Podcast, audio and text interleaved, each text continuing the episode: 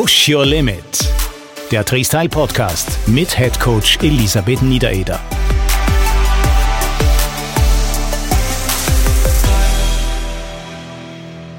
Willkommen bei einer weiteren Folge von Push Your Limit, dem Freestyle Podcast. Heute zum Thema Baby und Sport Lifestyle.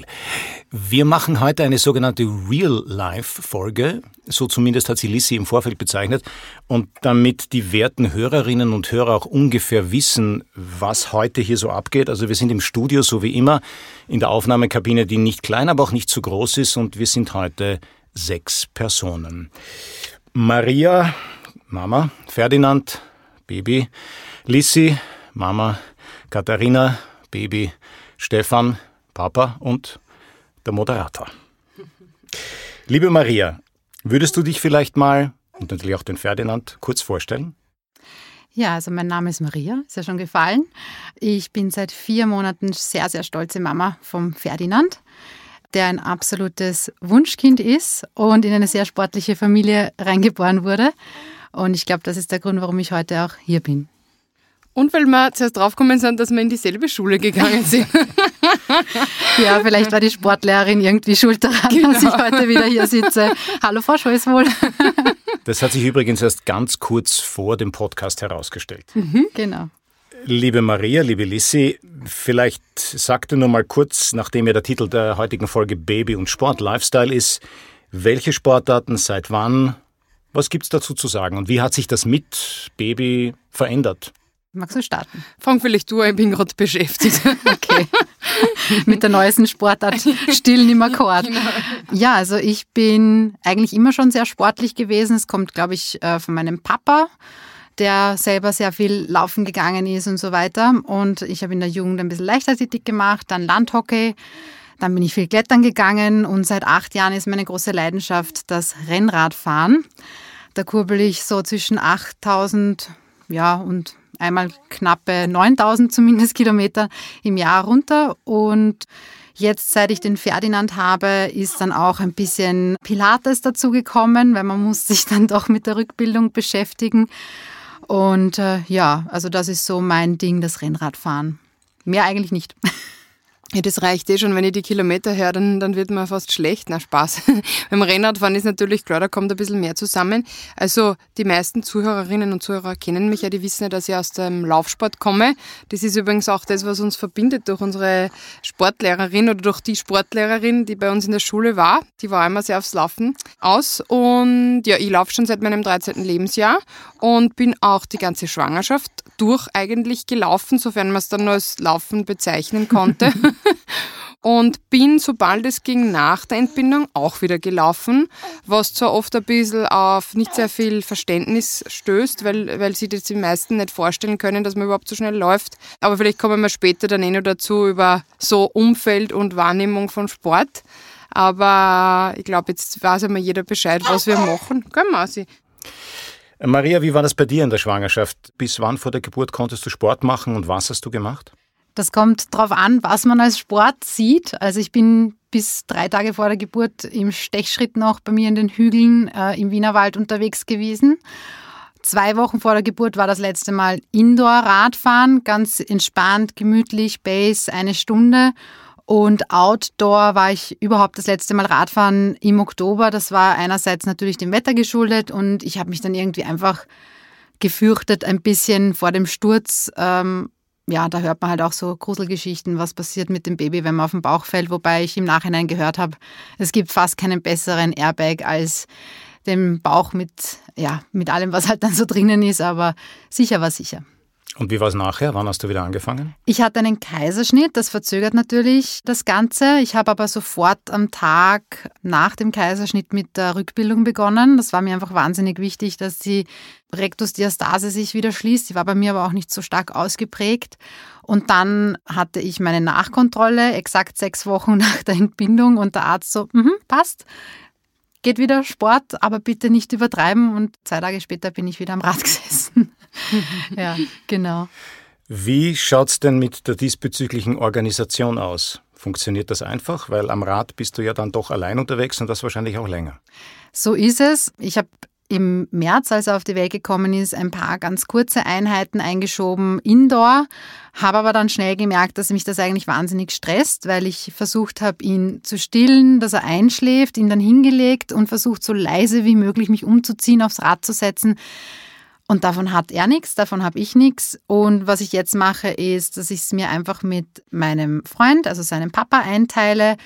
Manchmal ist meine Mama aus Oberösterreich da und seit neuestem haben wir auch ab und zu eine Babysitterin auch für andere Themen und da schwinge ich mich dann auch gern mal zumindest nur eine Stunde aufs Rad.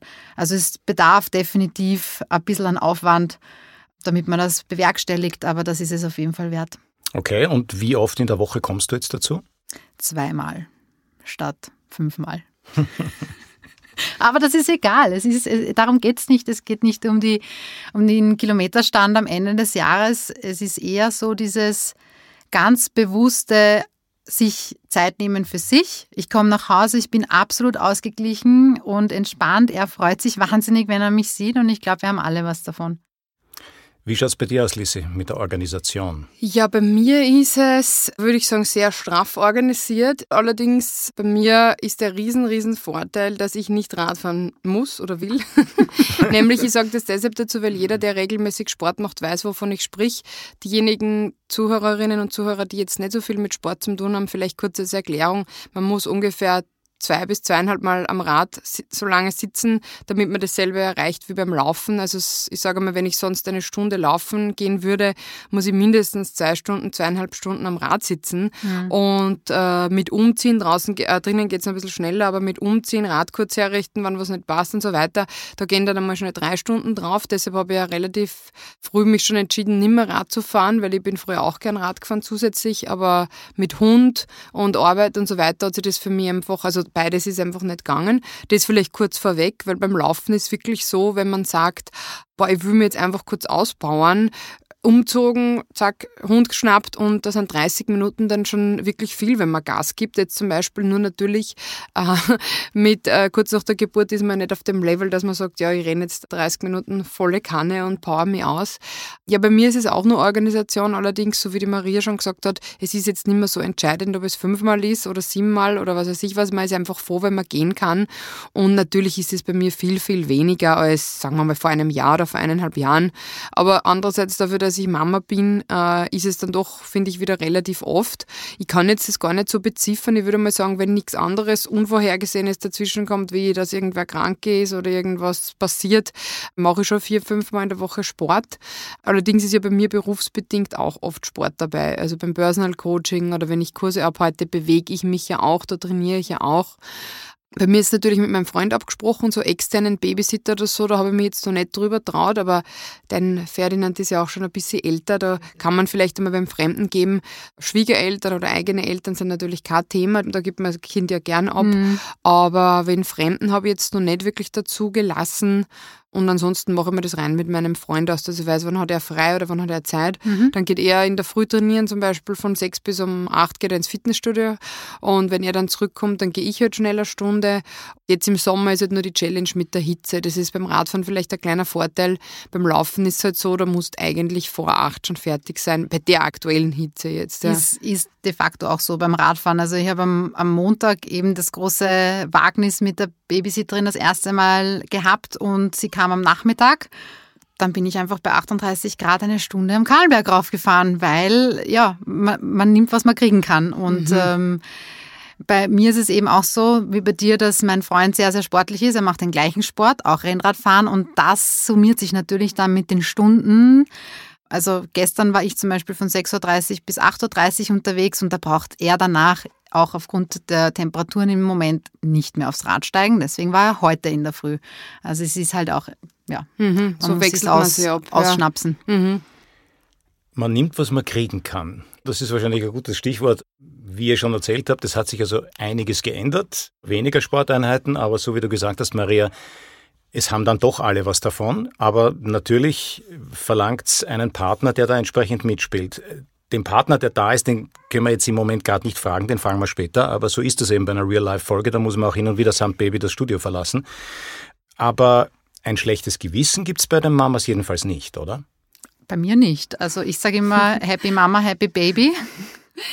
Happy Wife, Happy Life. So ungefähr, ja, nur ohne naja, traurig. Es kommt drauf an. Also, ich habe schon manchmal ein schlechtes Gewissen. Also, vor allem, wenn ich sehr lange weg bin. Aber gar nicht, weil es jetzt äh, irgendwie äh, notwendig wäre, dass ich sage, oh Gott, das Kind hat nichts mehr zum Essen oder äh, eben die Milch ist aus oder so, sondern dass ich mir einfach denke, boah, ist das jetzt nicht zu egoistisch, wenn ich da sage mal drei Stunden von zu Hause weg bin. Nämlich nicht drei Stunden trainieren, sondern eine halbe Stunde vielleicht wohin fahren, also sie in den Wald, wo man besser mhm. laufen kann. Ich muss ja an den Hund in meinem Fall denken. Dann vielleicht eineinhalb Stunden laufen und dann denke ich mir schon, ui, shit, jetzt ist dann schon, bin ich schon zwei, zweieinhalb Stunden von daheim weg. Hoffentlich passiert nichts. Meistens ist genau dann nichts. Ja. Oft ist sogar, wenn man ganz kurz weg ist, ist oft viel mehr passiert gefühlt, als wenn man dann wirklich lang weg ist, weil der, der aufpasst, kann sich ja dann auch so ein bisschen immer auf das Baby einstellen. Also das ist oft sogar, finde ich, besser, wenn nicht dauernd zu Wechsel sind. Also es, von meiner äh, Erfahrung bisher ist es so, dass besser ist, also sie drei Stunden mit dem einen und dann vielleicht wieder drei Stunden mhm. oder länger mit dem anderen, als wenn jetzt jede halbe Stunde ein neues Gesicht kommt, auch für die Ruhe und fürs Baby. Ja. Aber ich meine, ein schlechtes Gewissen ist jetzt nicht so, dass ich mich total dann fertig mache, aber ein bisschen anders ist es schon als früher. Also wenn ich früher lang weg war, habe ich mir gedacht, ja, okay. Ich sage halt mal meinem Freund Bescheid, dass, äh, dass wir später essen oder er soll mal alleine essen oder so. Aber jetzt ist halt dann doch, dass ich mir denke, na, hoffentlich passiert nichts und hoffentlich geht es ihr gut und die Babysitter sagen ja auch nicht immer Bescheid, wenn irgendwas ist. Also ich frage dann oft nach, so passt eh alles, ja, ja. Und wenn man dann nach Hause kommt, hört man die Geschichten, na, eigentlich hat sie so und so oft geschrien oder dann war das oder das. Und dann denke ich mir so, na super, hätte ich das gewusst? Ja, hätte ich es gewusst, hätte ich gleich wieder umdreht wahrscheinlich, ja. Aber ich glaube, das ist genau der Punkt, wenn man es weiß und man ist zum Beispiel unterwegs, in meinem Fall beim Rennrad bin ich relativ schnell einmal weit weg. Was mache ich dann? Wenn mir die Babysitterin anruft und sagt, er schreit gerade und ich bin irgendwo in Greifenstein, was mache ich? Bis ich zu Hause bin, ist er wahrscheinlich sowieso mhm. ruhig. Und ich glaube, was du jetzt beschrieben hast, hat extrem viel, glaube ich, mit den Hormonen zu tun und mit dieser neu gewonnenen Verantwortung, die man plötzlich für einen Menschen hat. Und ich finde, das ist ein extrem schönes Gefühl und ich nehme das auch so, wie es kommt. Also man hat schon manchmal so ein, oh mein Gott, und jetzt bin ich vier Stunden weg und hoffentlich passt eh alles. Aber ich habe mich von Anfang an klar dafür entschieden, ähm, dass ich mir auch von rundherum kein schlechtes Gewissen machen lasse. Und ja, ich bin die Mama und ich bin auch die Milchbar, wie ich sie immer bezeichne. Aber ein Kind hat zwei Elternteile und ähm, der Papa kann genauso für ihn sorgen und manchmal halt dann nicht ein Papa, sondern eine Omi oder eben, wenn es hoffentlich funktioniert, fingers crossed, unsere Babysitterin ab und zu zumindest. Wie ist denn das nach dem Training mit der Regeneration? Man kommt nach Hause und dann hat man das Baby und dann kümmert man sich ganz sicher um das Baby und weniger um sich selbst. Also ich habe jetzt bemerkt, wir waren ja schon in Kroatien auf Trainingscamp äh, mit Freestyle das hätte ich vielleicht, wenn es jetzt nicht beruflich gewesen wäre, nicht gemacht, aber nachdem es jetzt doch eine berufliche Verpflichtung war, habe ich gesagt, gut, das machen wir. Da war sie, glaube ich, sechs, sieben Wochen alt, wenn ich mich nicht täusche. Ja. Und das war schon auch ein bisschen eine Challenge, nämlich weil ich nicht gewusst habe, wie es mir vor allem geht, weil ich habe auch eine Gruppe äh, geleitet sozusagen, also ich war auch Guide und da ist man dann auch schnell einmal zwei, drei Stunden unterwegs. Und da habe ich schon gemerkt, es ist natürlich schon so, sonst am Trainingscamp, da läuft man oder ist vielleicht drei Stunden unterwegs, dann kommt man nach Hause, haut sie in den Pool oder geht sie duschen, dann isst man mal was und dann macht man eigentlich Siesta. Ja. Das ist natürlich mit dem Baby eher anders. Man kommt heim, denkt sich, oh, passt eh alles und kümmert sich dann nur mehr ums Baby.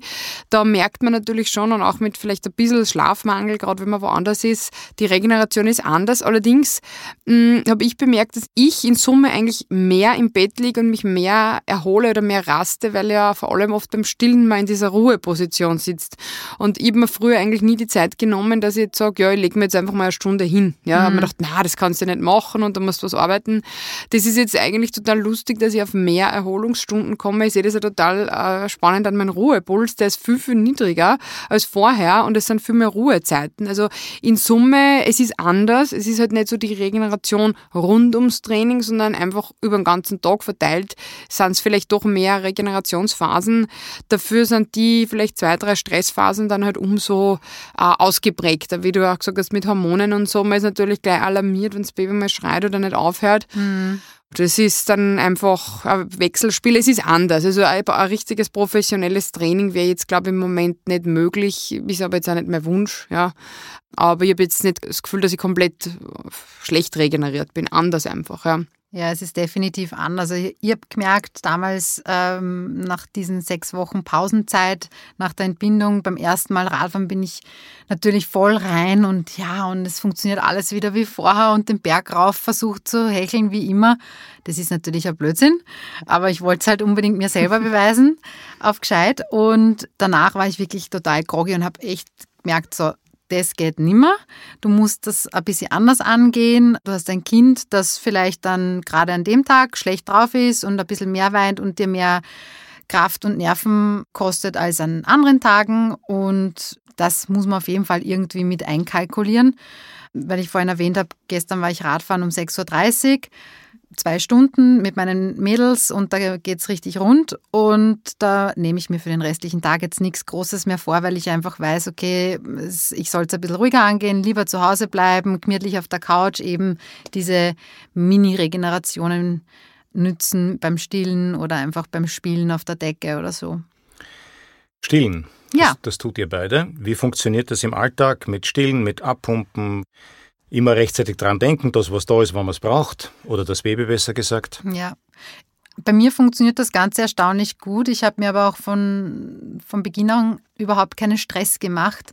Man kriegt nämlich von außen rundherum immer erklärt, dass Stillen das Beste für, fürs Kind ist und man muss das auf jeden Fall machen und probieren. Und ich habe mir immer gesagt, wenn es geht, dann geht's, wenn nicht, dann nicht.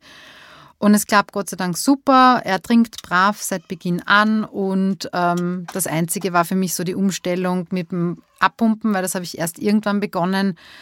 Ja, das ist halt ein bisschen mühsam, weil da muss man auch noch einmal irgendwie im Tag äh, Zeit einplanen dafür. Aber ich mache es ja für mich selber, denke ich mir immer, weil nur dann, wenn ich die Milch habe, fühle ich mich wohl beim Sporteln, weil ich denke mir, jetzt ist er voll gestillt, jetzt werde ich nicht irgendwie anfangen, ihm was anderes zu geben, nur damit ich mich aufs Rad setzen kann. Da wäre ich, glaube ich, dann beim Thema schlechtes Gewissen doch zu Hause. Mhm. Also bei mir ist genauso, bei mir hat das auch super funktioniert, gleich von Beginn an, Gott sei Dank. Ich habe dann erst im Nachhinein gehört, bei vielen, bei wie vielen das eigentlich nicht funktioniert. Ja. Und mir haben dann auch viele gesagt, ja was, du machst so viel Sport, hast du dann überhaupt noch Milch, als wenn der Sport die Milch hemmen würde. Genau das Gegenteil ist der Fall. Ich habe oft das Gefühl, dass ich nach dem Laufen viel mehr Milch produziere, als wenn ich nur daheim sitzen würde. Warum auch immer, vielleicht durch die Durchblutung oder ich weiß nicht was.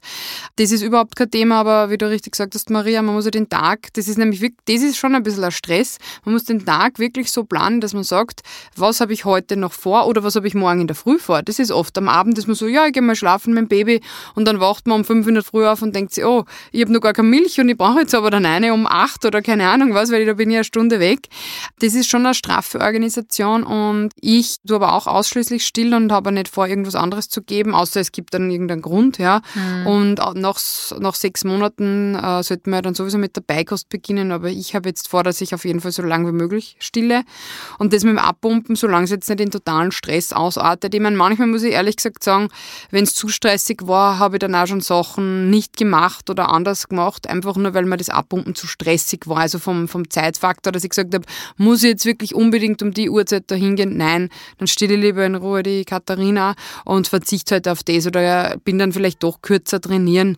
Und bevor ich mich da jetzt nur stress, weil oft schreit schon das Kind, Kind, du sitzt aber da und pumpst noch ab und denkst mhm. eigentlich, ich pumpe jetzt ab, damit ich aufstehe und gehe und damit mein Partner dann das, die Milch geben kann, dann kann ich gleich da bleiben und das machen. Also es ist irgendwie ein bisschen, als Mutter hängt man natürlich da im wahrsten Sinne des Wortes schon ein bisschen mehr dran, weil natürlich können Väter das Flaschall geben, ich weiß nicht, wie das bei dir ist. Ich habe schon das Gefühl, dass die Katharina trotzdem die Brust halt schon bevorzugt. Ja, also ja, wenn sie jetzt aussuchen müsste, würde sie immer natürlich die Brust wählen. Und das ist dann schon manchmal ein bisschen, tut schon weh zu sehen, wenn es dann beim Flaschel nicht so glücklich ist. Und du denkst so, also, muss ich jetzt wirklich?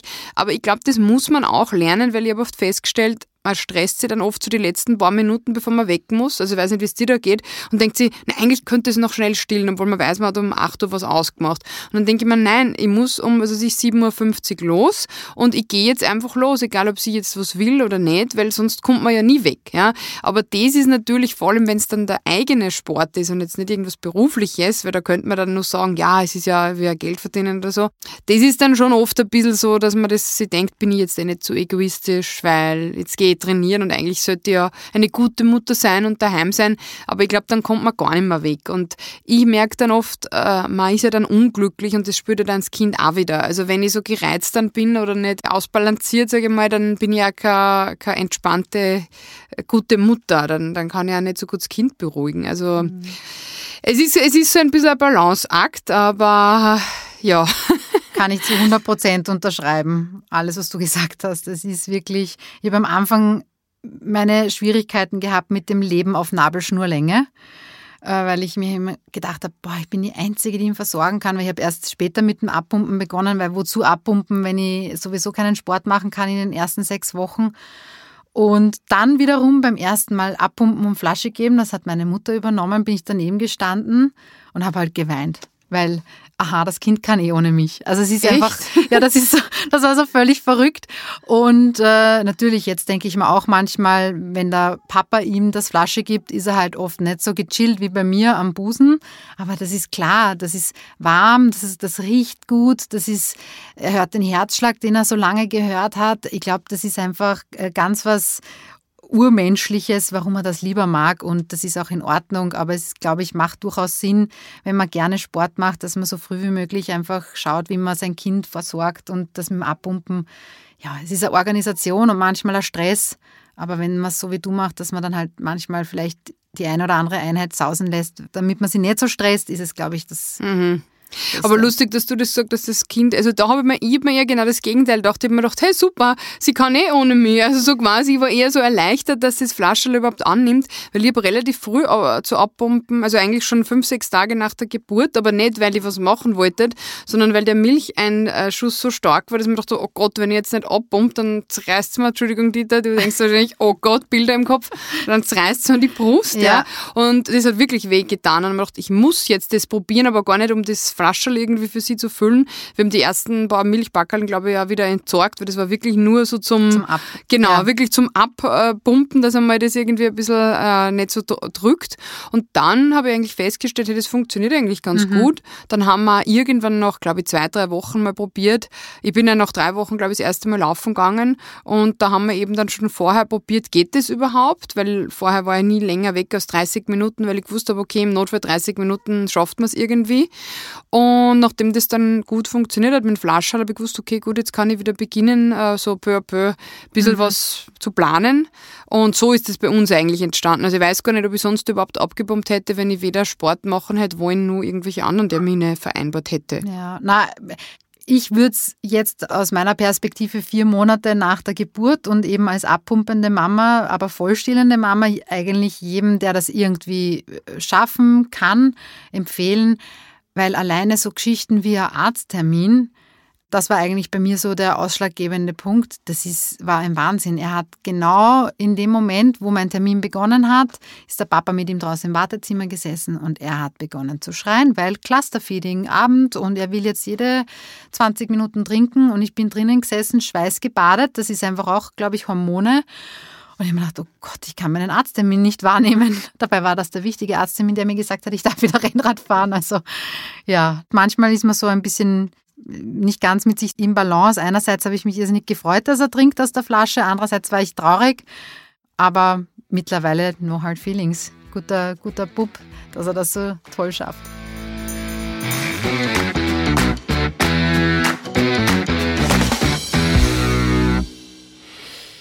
So, mittlerweile sind äh, Stefan und Katharina wieder in das Studio zurückgekehrt. Real Life. Man hört vielleicht auch die Katharina ganz leise im Hintergrund. Lieber Stefan, wie ist denn das für dich jetzt so? Also wie war es während Lisses Schwangerschaft? Sie hat ja doch sehr viel intensiv und bis kurz vor der Geburt Sport gemacht. Hast du dir da jemals Sorgen um sie gemacht? Naja, jeder, der die Lissy kennt, weiß, da muss man sich nicht wirklich Sorgen machen. Aber natürlich, wenn es dann mal länger weg war, dann ist schon die eine oder andere WhatsApp kommen und habe mal nachgefragt, ob sie zurückkommt. Und jetzt nach der Geburt, also jetzt, wo die Katharina da ist, ihr teilt euch das ja, glaube ich, sehr gut auf. Wie, wie funktioniert das für dich so im Alltag? Ja, ich muss sagen, es ist eigentlich ganz gut möglich, dass man so gut wie alles unter den Hut bringt. Man muss halt die Sachen priorisieren. Natürlich verändert sich der Tagesablauf, weil man sich halt aufeinander abstimmen muss. und manchmal geben wir uns da schon die Klinke in die Hand. Aber wir kriegen irgendwie alles unter den Hut, auch wenn es so ist, dass ich jetzt manchmal halt dann ganz früh trainieren gehe und dann halt um 8 schon alles beendet habe und dann die Lissy halt ihr Training abspulen kann. Wobei, ja, da, da kommt mir halt natürlich auch der Job zugute, dass ich da Schichtdienst habe, beziehungsweise halt einen Wechseldienst und dadurch das besser einteilen kann. Die Lissy hat vorher gesagt, dass sie natürlich jetzt nicht das Trainingspensum abspulen kann und auch nicht abspulen will, das sie vorher gemacht hat. Ähm, du trainierst ja doch auch relativ viel. Wie ist es bei dir? Hat sich da jetzt in der Quantität was geändert?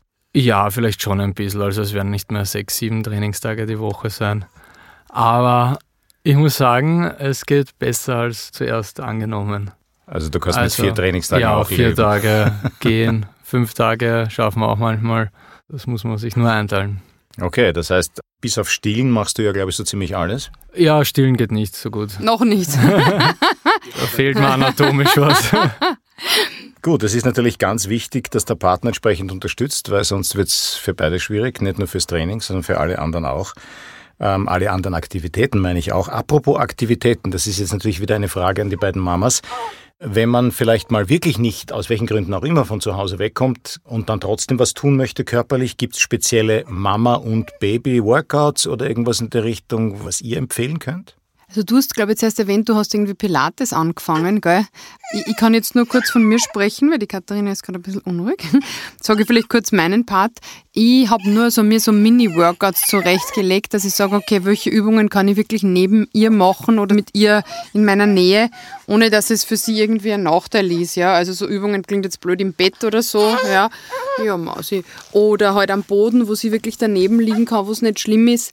Man kann ja zum Beispiel mit dem Kinderwagen Powerwalken gehen, also das habe ich probiert, es reicht oder normale Kinderwagen, man braucht da nicht gleich einen Laufkinderwagen. Allerdings richtiges Laufen würde ich mit so einem Kinderwagen jetzt vielleicht nicht empfehlen oder ist auch nicht so angenehm, aber ich habe es probiert, so 6, 7 kmh gehen schon, also wirklich straffes Gehen oder ganz langsames Laufen gehen. Allerdings habe ich für mich entschieden, dass es oft besser ist, das wirklich zu trennen, also wirklich zu sagen Babyzeit und Mamazeit. Ja, der Papa ist da. Bei unserer Real-Life-Folge ist der Papa jetzt von der Studiopräsenz wieder erlöst. Also Stefan und Katharina verlassen unfallfrei die Sprecherkabine. Was habt ihr so allgemein? Jetzt konzentrieren wir uns mal auf den Sport oder was immer man tun möchte. Tipps für die werdenden Mamas und auch sozusagen nicht nur für die werdenden natürlich, sondern auch für die dann gewordenen? Ich glaube, man soll einfach auf sich selbst hören. Also das ist das, was, was so total blöd klingt, wenn das irgendjemand sagt, ja, hör auf deinen Bauch und, und vertrau auf dich selbst. Aber ich habe das extrem gelernt in der Schwangerschaft, mich nicht so fremd steuern zu lassen, weil natürlich die Ärzte sind nicht so happy damit, wenn du sagst, du sitzt normalerweise deine 10, 12 Stunden am Rennrad und du möchtest so lang wie möglich Outdoor fahren. Also ich habe auch dann gleich mal Gynäkologe gewechselt, weil die Gynäkologin gemeint hat, ab jetzt, das war Schwangerschaftswoche 12, nur noch Turnen. Und ich so, na, also ich weiß habe jetzt nur mal geredet. Also meine mentale Gesundheit ist einfach ganz eng verknüpft mit meinem körperlichen Wohlbefinden und ich, äh, ich höre einfach auf mich, ich mache, was ich will, was das betrifft und ich bin da echt gut damit gefahren, weil der Ferdinand bei der Geburt sehr, sehr groß war, hat dann im Nachhinein eine Hebamme dort gesagt, äh, Sie haben mir doch vorher gerade noch erzählt, dass Sie vorgestern noch am Kahlenberg oben waren. Und ich so, mh, ja, warum nicht? Ja, aber der hat ja über vier Kilo, das geht ja nicht mit dem Beckenboden. Ja, es hat funktioniert, ich habe keine Beschwerden und es hat mir einfach wahnsinnig gut getan. Und das ist eigentlich das, was ich nur jedem empfehlen kann, auf sich selbst hören. Und als Mama weiß man, glaube ich, am besten, was dem Kind und sich selbst gut tut. Ja, das muss ich auch sagen. Ähm, ich meine, ich habe das in einer vorigen Folge auch schon mal erwähnt, aber leider sind die Empfehlungen, die allgemeinen Empfehlungen dann doch immer komplett anders, als was man selber als gut oder schlecht empfindet. Ja, also wenn es nach dem gegangen wäre, was die, die Gynäkologen gesagt hätten, dann hätte ich wahrscheinlich auch spätestens ab dort oder schon gleich von Anfang an nichts machen dürfen. Ja, Aber von meinem Gefühl her ist es eigentlich im Verlauf der Schwangerschaft immer besser geworden und auch bis kurz vor der Geburt. Es ist natürlich so, die Ärzte müssen halt allgemeine Empfehlungen abgeben. Das heißt, sie können jetzt nicht pauschal sagen, jeder darf bis einen Tag vor der Geburt laufen oder irgendwie Sport machen, weil sonst wird da wahrscheinlich auch viel passieren, was nicht so gut ist. Ich finde es dann eher interessant, was das Umfeld dann eher so sagt, weil die sind ja weder Gynäkologen noch irgendwie Geburtsexperten und da finde ich oft lustig, was dann von der Seite eigentlich eigentlich kommt, weil das sind dann so diese Geschichten, was wir eben vorhin geredet haben gerade. Der sagt das, der sagt das und die haben ja überhaupt keinen, keinen professionellen Bezug dazu. Und sowas bringt dann aber oft dann mehr aus der Ruhe, weil man die Leute halt mehr in seinem Umkreis hat. Ja. Und ich weiß noch, bevor die Katharina auf der Welt war, habe ich schon drüber gesprochen, eben über das Trainingscamp in Kroatien und so weiter. Und habe dann gesagt, naja, wenn wir dann so und so lange unterwegs sind, dann müssen wir halt abpumpen und die Milch schon vorbereiten. Und dann habe ich halt schon so gehört aus meinem Umkreis, naja, aber das Kind muss ja schon gestillt werden und wir wüssten das dann machen. Und dann habe ich das halt erklärt und das ist dann auch nicht so auf Verständnis ist. Und dann habe ich mir so insgesamt gedacht, ich werde das dann schon so machen, wie ich glaube. Und wenn es nicht geht, geht es halt nicht. Aber ich möchte es mir nicht schon im Vorhinein quasi schlecht reden lassen. Und da merke ich schon, da wird man dann schon oft ein bisschen grantig und stur auch, weil man sich denkt, nur weil es ihr so gemacht habt oder nicht machen konntet, äh, muss man das jetzt nicht auf einen anderen übertragen. Aber ich glaube, das ist immer so der Fluch, vor allem der Verwandtschaft oder der engen äh, Freundes- oder Bekanntenkreise, dass die halt immer glauben, sie müssen da jetzt ihre Tipps da aufs Auge drucken und meinen es zwar gut, aber eigentlich nervt es dann nur als Mama, wenn man das hört. Also ich weiß nicht, wie es dir da gegangen ist. Ja, ähnlich. Also ähm, das, den Podcast, den du vorhin erwähnt hast, die Folge, wo ihr gesprochen habt über den Sport in der Schwangerschaft, das hat mich irrsinnig bestärkt in meinem eigenen Tun eigentlich. Und ich habe eigentlich nur dann Pause gemacht. Ich hatte leider Corona in der Schwangerschaft trotz Impfen. Das war ein bisschen so der Dämpfer. Aber sonst, ich habe dann auch alles ausgeblendet und ich habe auch jedem gesagt, ihr könnt ja alles dann so machen, wie ihr das wollt, wenn ihr soweit seid oder ähm, ja, bitte nicht eure Meinung mitteilen.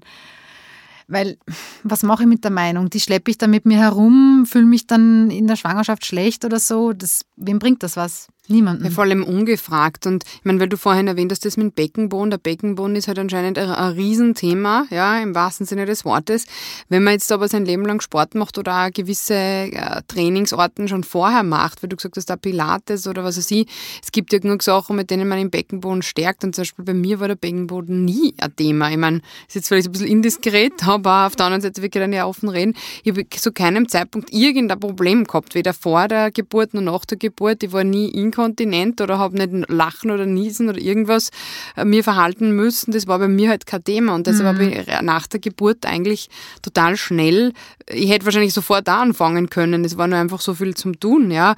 Aber das war halt bei mir einfach kein Thema und ich weiß nur, das erste Posting, wo ich geschrieben habe, dass ich laufen war, sind schon nicht viele, aber ein, zwei Nachrichten von Müttern kommen, na ja, aber das kannst du nicht machen, du musst jetzt die Rückbildung und im Beckenboden und ich bin dann teilweise gar nicht drauf eingegangen, weil ich mir gedacht habe, warum soll ich die jetzt überhaupt antworten? So gut kennen wir uns nicht. Punkt eins und Punkt zwei. Äh, bei mir passt es halt so. Ich würde jetzt aber niemandem empfehlen, das genauso zu machen wie ich, wenn er nicht exakt dieselbe äh, Geschichte hätte. Ja. Aber nur ja. weil es für mich funktioniert, äh, ist es ja nicht jetzt per se richtig oder falsch oder schlecht. Und selbst wenn ich was falsch gemacht hätte, muss ja ich mit den Konsequenzen leben. Ja. ja.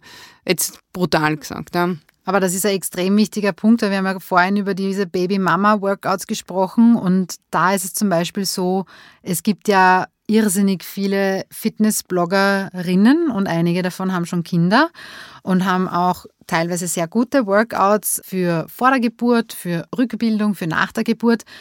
Aber ich halte mich jetzt selbst für einen relativ sportlichen Menschen, aber das ist echt, echt anstrengend. Und wenn ich mir dann überlege, da ist irgendeine, die vielleicht nicht so sportlich ist und die das dann versucht, da kann ich dann nur sagen, better not, ja, ein bisschen vielleicht weniger machen, was das Rückbilden und so betrifft, aber ja. Also, wenn ich das ganz schnell würde zusammenfassen wollen, dann die Mama sozusagen weiß selbst vermutlich eh am besten, je nach sportlichem Hintergrund oder was immer man vorher gemacht hat. Also kurz gesagt, das, was man vor der Geburt gemacht hat, kann man Organisation natürlich nicht ausgeblendet, im Wesentlichen nach der Geburt wieder machen. Und das relativ rasch.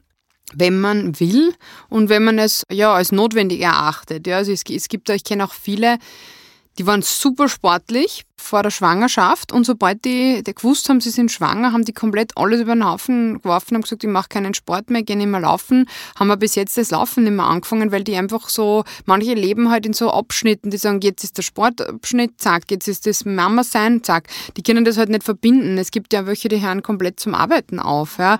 Das ist halt einfach auch jedem ein bisschen selber überlassen. Für mich würde das halt so oder so nicht gehen. Ich habe halt auch immer gesagt, das Kind ist mir wichtig, aber ich möchte schon ein bisschen mein normales Leben weiterführen. Aber auch wenn es nicht so wäre, ist es halt dann meine Entscheidung. Da muss, glaube ich, jeder für sich selber schauen. Ein bisschen muss man natürlich schon auf seinen Körper achten, weil es gibt ja andere Zustände, wenn man jetzt über einen Beckenboden geredet oder eine Rückbildung oder so. Es sind ja hormonelle Änderungen, es sind vielleicht auch psychische Änderungen. Man ist ja trotzdem, sage ich mal, ein paar Monate lang einfach in einem anderen, in einem anderen Zustand. Und ich glaube, auf das muss man oft eher Rücksicht nehmen, dass man sich dann halt einfach nicht so stresst, weil wenn man dann doch einmal zu wenig geschlafen hat oder dann ist das Kind vielleicht einmal krank oder dann, was weiß ich, funktioniert Stillen vielleicht nicht so gut und dann ist man man vielleicht irgendwie gestresst, dass man sowas halt dann mehr mit einfließen lässt und sie dann halt sagt, okay, ich schaue jetzt ein bisschen mehr auf mich und nehme mehr zurück, dass man da vielleicht eher auf sich achtet. Ja, aber beim Sport, ich glaube, das ist auch, ich meine, ich würde schon gern jemanden beraten, wenn wer zu mir kommt und sagt, du, das und das habe ich gemacht, was würdest du mir raten? Dann hilfe ich der Person gern weiter, ja.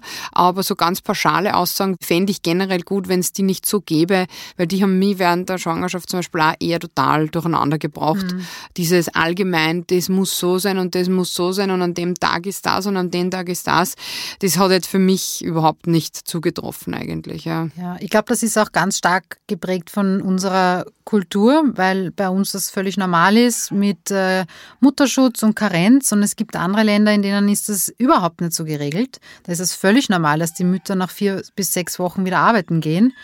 Und da wird keiner auf die Idee kommen, dass er dann sagt, du kannst es ja nicht abpumpen. Ja, weil da ist es einfach die Notwendigkeit. Und ich habe in meiner absoluten Desperation dann irgendwann bei einem Argument gesagt, ja, wie haben das denn die Frauen ganz früher gemacht, als sie irgendwie Acker bewirtschaften mussten. Die haben sich wahrscheinlich zwei Tage nach der Geburt das Kind irgendwie umgeschnallt und sind wieder arbeiten gegangen, wie sie noch Höhlenmenschen waren. Das war einfach aus völliger Verzweiflung mein absolutes Totschlagargument. Und ich glaube, es ist wirklich so, ähm, es ist alles möglich, solange man das möchte und jeder muss es selber wissen. Das war ein wunderschönes Schlusswort. Liebe Maria, liebe Lissi, vielen Dank für das heutige Gespräch. Danke auch. Danke an die Maria. Danke für die Einladung. Im Push Your Limit Podcast erhältst du viele wertvolle Informationen und Tipps von Head Coach Elisabeth Niedereder und anderen Expertinnen. Wir hoffen, du kannst von diesem Profiwissen profitieren und freuen uns, wenn du unsere Arbeit durch einen einmaligen oder regelmäßigen Beitrag unterstützt.